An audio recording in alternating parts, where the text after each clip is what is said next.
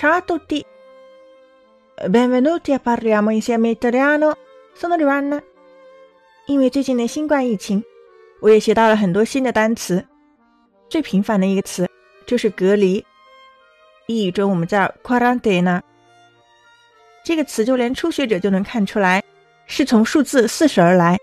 那为什么隔离会跟四十有关呢？La parola quarantena originalmente forma veneta per quarantina。 这个词最初的时候在威尼托方言中是指四十天，prende origine dall'isolamento di quaranta giorni di navi e persone prima di entrare nella laguna della Repubblica di Venezia。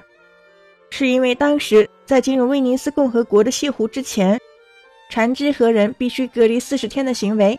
Questo fu messo in atto come misura di prevenzione contro la malattia che imperversava in quel periodo, la peste nera。采取这一措施 是为了预防当时流行的疾病——黑死病。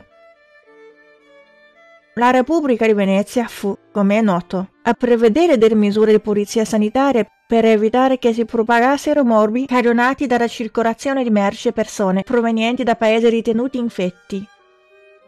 威尼斯共和国是人所周知的首批规定健康防疫措施的国家之一，为的是防止因来自疫区的货物和人群流动所造成的疾病蔓延。